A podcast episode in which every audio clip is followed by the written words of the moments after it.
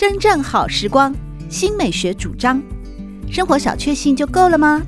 人生其实可以有更多美好选项。文学奖得主、专栏作家、资深媒体人朱国珍在《真正好时光》节目里与您分享美好生活。让我们打开心灵的扉页，享受真正好时光。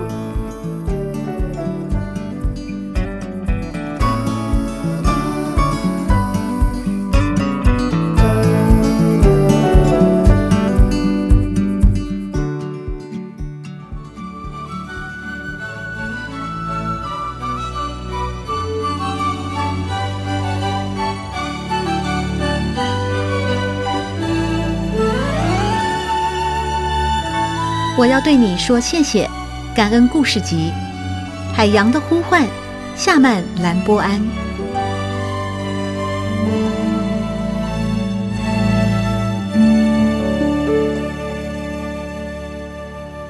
陪伴故事长大的童年，那是一个充满故事的童年。每当父亲出海抓鱼，年幼的夏曼兰波安就到凉亭上坐着，听阿公或叔公们说故事。那么这个岛屿从自己的家里出生，几个月之后，妈妈就会带他自己的小孩在家的凉亭看海，就讲婴儿听不懂的海的故事。一个小孩子听着妈妈最干净的语言，有一些莫名其妙的一些对环境的爱会产生在自己的体内，他会在体内流动，是在思思想。作为蓝雨的男人，他们必须懂得照顾自己的家庭，懂得与海洋相处。因此，一则则的故事说的是蓝雨人与海洋与自然相处的故事，也是蓝雨人世世代代与海洋共同生活的生命哲学。透过这些故事，蓝雨的小孩学会了对每一个生命，不管是海洋里面的鱼类还是植物的尊重，也建立了对自己民族的强烈向心力。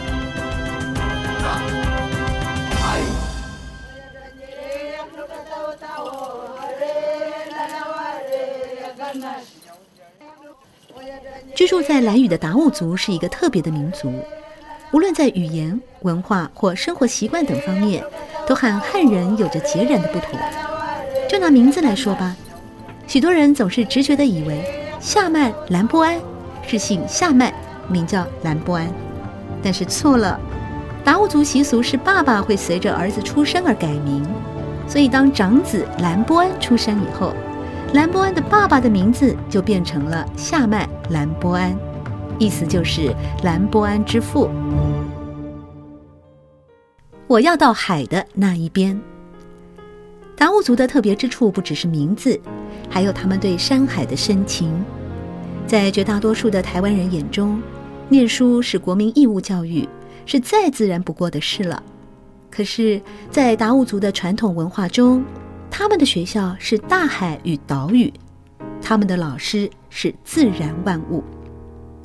年幼的夏曼兰波安和所有达悟族小孩一样，从故事中体会族人对山对海的感情。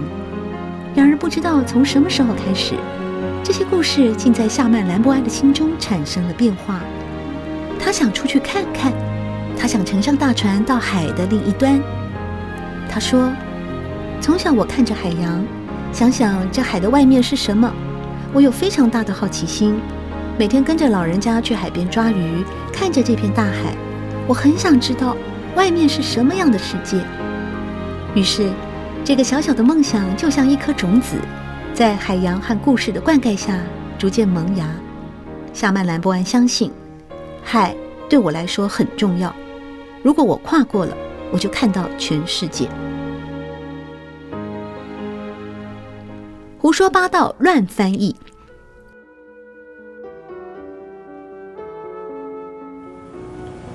在我国中三年级要毕业的时候，有一个我们的英文老师，那个老师姓廖，他叫廖锦雄，跟我小叔公跟我爸爸的话，完全是一个逆向的鼓励。也就是说，你待在待在兰屿，也许你很会抓鱼，啊。也许你很会唱你们传统的歌谣，可是这些传统的歌谣，并不是一般社会能够能够理解的。要出去台湾考高中之前，我带你带我去去你家里说服你爸爸，啊，说服你爸爸说让你去去台湾考试。可是这个过过程中，他确实，我父亲确实臭骂了我那个老师廖金雄，嗯，他说就是说，你是什么人可以带走我的孩子，嗯，可是我那那个老老师，我他叫我翻译，可是我没有，我并没有，我把这句话翻译给他，我只是说把它翻成就是说，啊，老师你可以带回去台东考试这样子，所以。哦，他就很高兴。嗯，我父亲说他为为什么很高兴？他说，哦，我就我又翻成给我爸爸说，他说他不要带我去台东考试的，那我父亲就没有戒心了。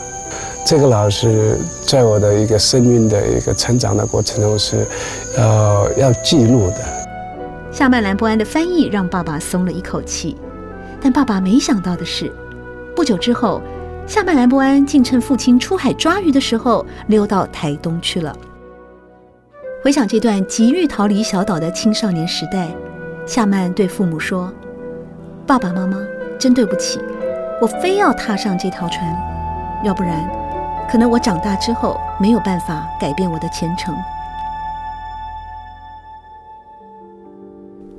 神父与朋友温暖了求学路。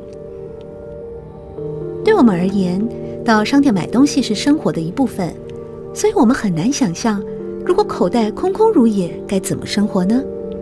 同样的，对没有使用货币习惯的达悟族人来说，要在处处需要用钱的台湾生活，也是困难重重。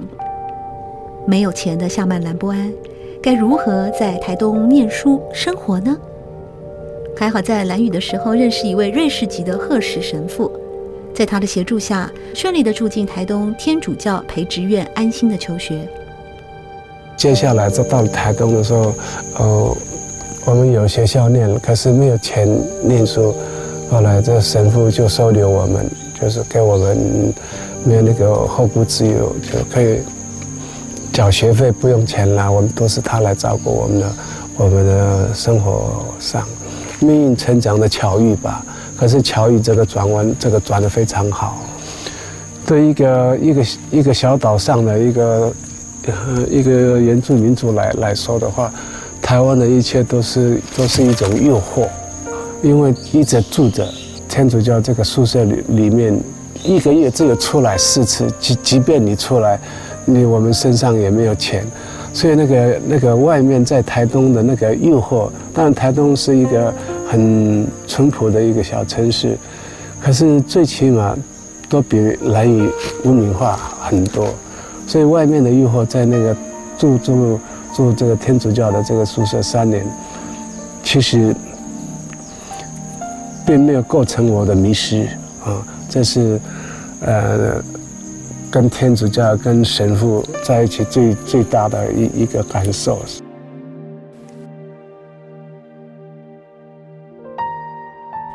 曼兰波安满怀感谢地说：“神父不仅帮助我，让我能够念高中不用缴学费，更因为有他们的陪伴，我才不至于在台东迷失了自我。钱的问题暂时获得解决了，但随之而来的却是更大的冲击。首先，夏曼兰波安必须面对语言的差异，在文法上，达悟族的母语和汉语可以说是南辕北辙，而许多无法理解的词汇。”更是让夏曼兰波安吃足了苦头。在夏曼兰波安的回忆中，那真是一段痛苦的求学之旅。但是，命运总是会出现转机的。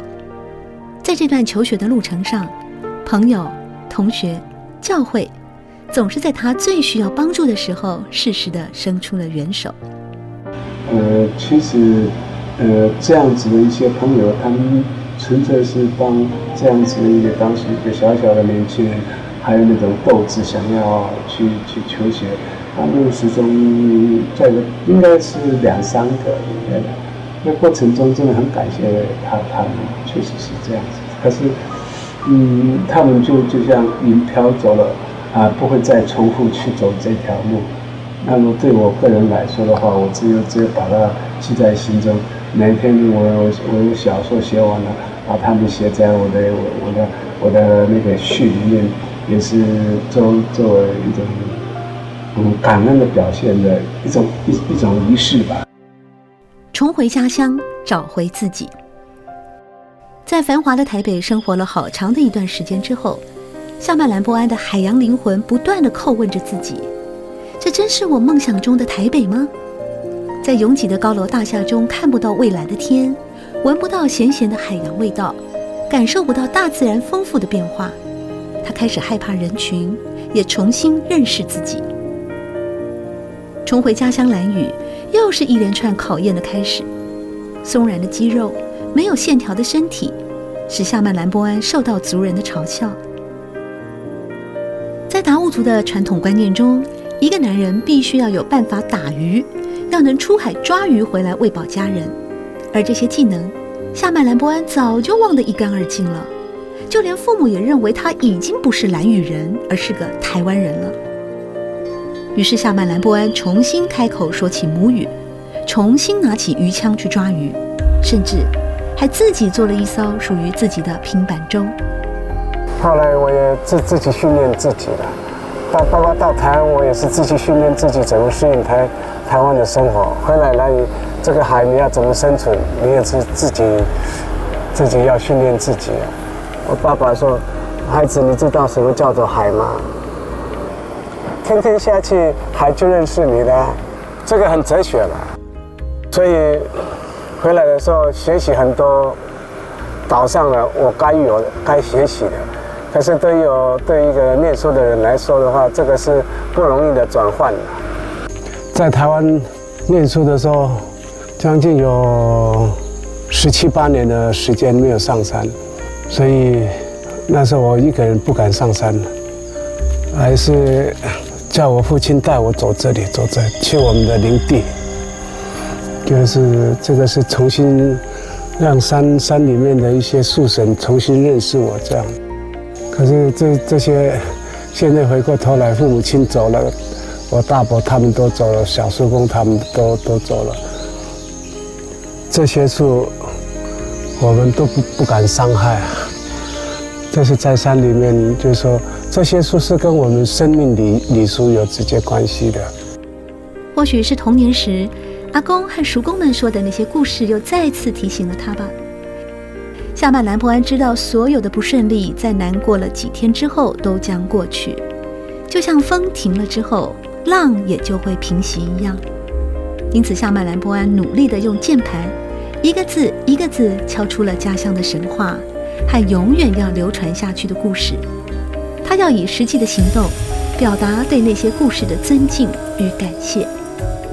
感谢达悟，感谢蓝雨。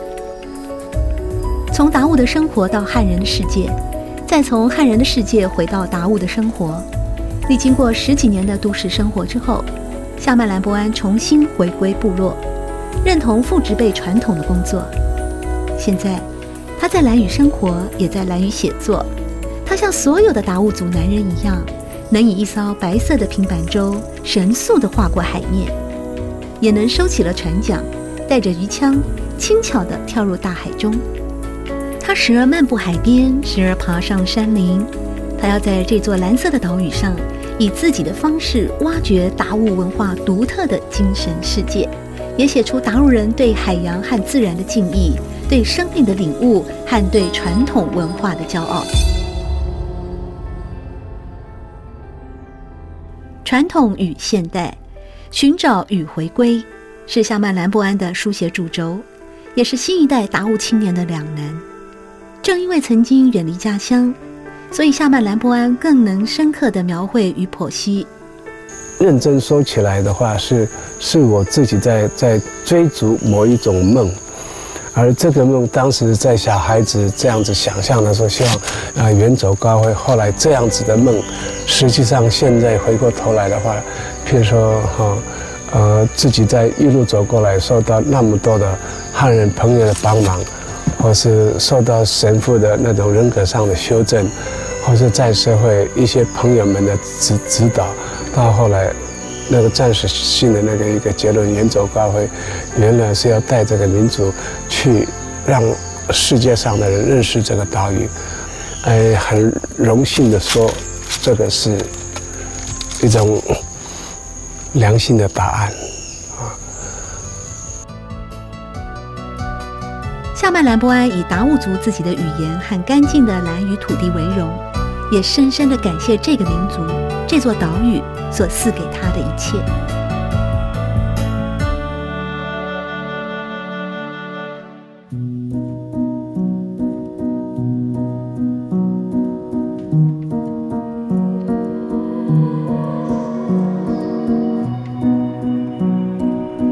好时光，每个星期六早上八点钟到九点钟，在汉声广播电台全国联播网播出。节目在广播频道播出之后，也会上传到汉声广播电台的官网。在官网当中，您可以在经典回放的单元里搜寻“真正好时光”，随时收听到国珍为各位制作的精彩内容。喜欢朱国珍制作主持的《真正好时光》，欢迎您订阅、分享或留言。随时保持互动，一起共享美好生活。